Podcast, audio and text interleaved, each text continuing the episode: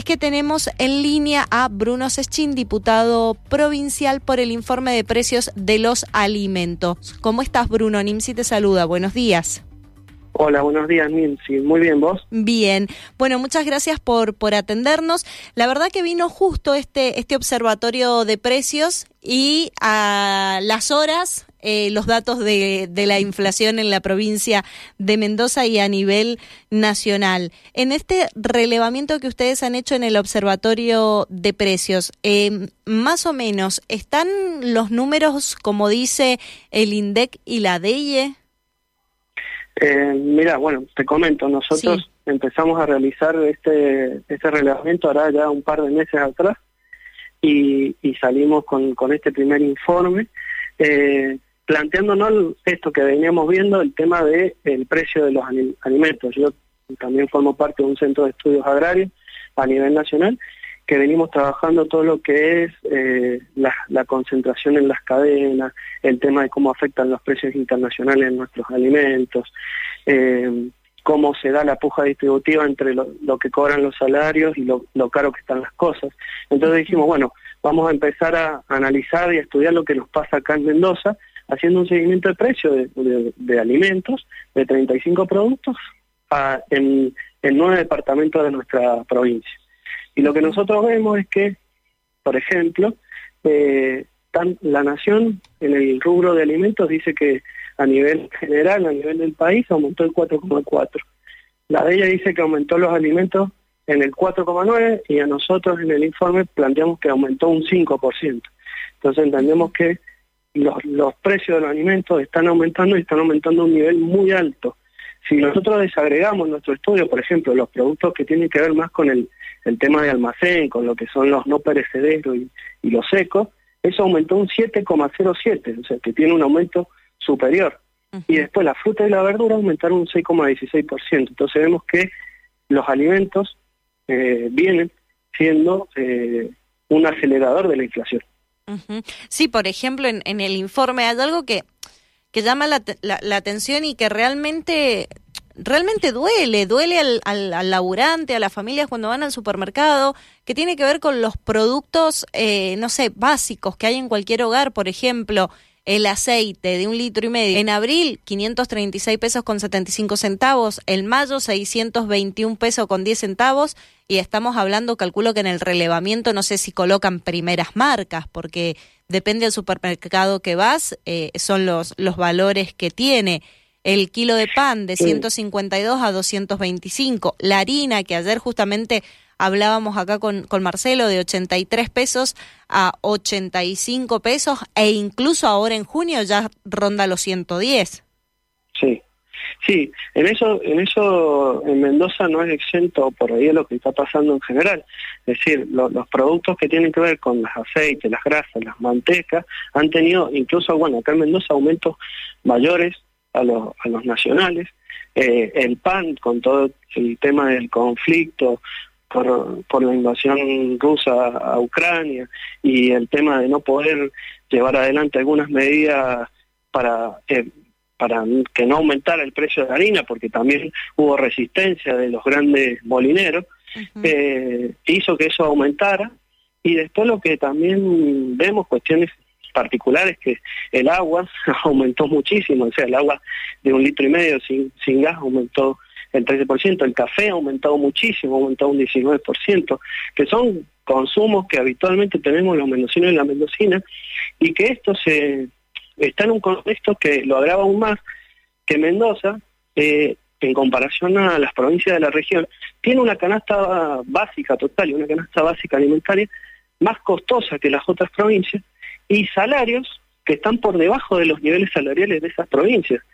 Eh, entonces es un combo explosivo.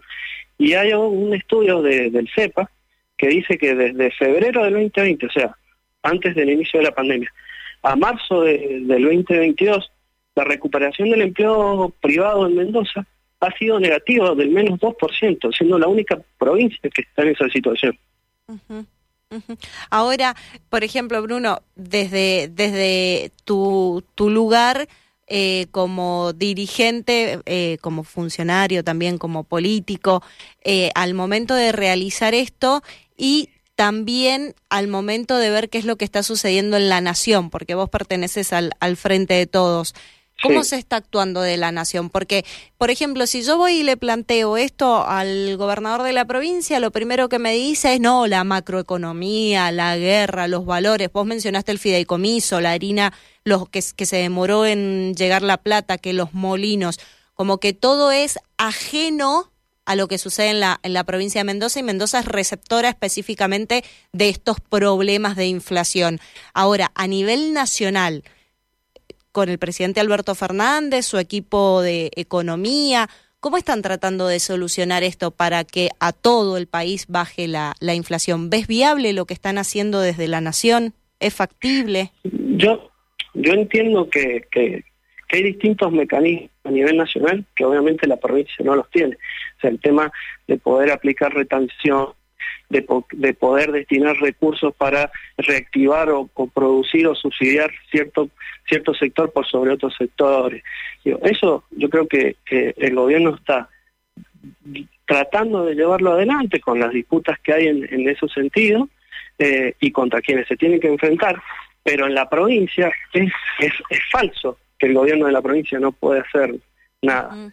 Eh, porque en otras provincias sí lo han hecho, sí, sí se ha incentivado la creación de empleo de, de otra manera, sí se ha eh, subsidiado ciertos sectores para fomentar el, el empleo, por ejemplo. Algo que nosotros discutimos mucho desde la legislatura fue el Mendoza Activa. El Mendoza Activa no es un, está claro que no es una herramienta que reactiva el empleo, a lo sumo está conservando lo que se tenía. Necesitamos que eh, los incentivos vayan a aquellos que hoy no pueden realizar las inversiones. Menos Activa está yendo a subsidiar a aquellos que sí pueden y que en, definitiva o hacen un poquito más o establecen o mantienen lo que se está haciendo.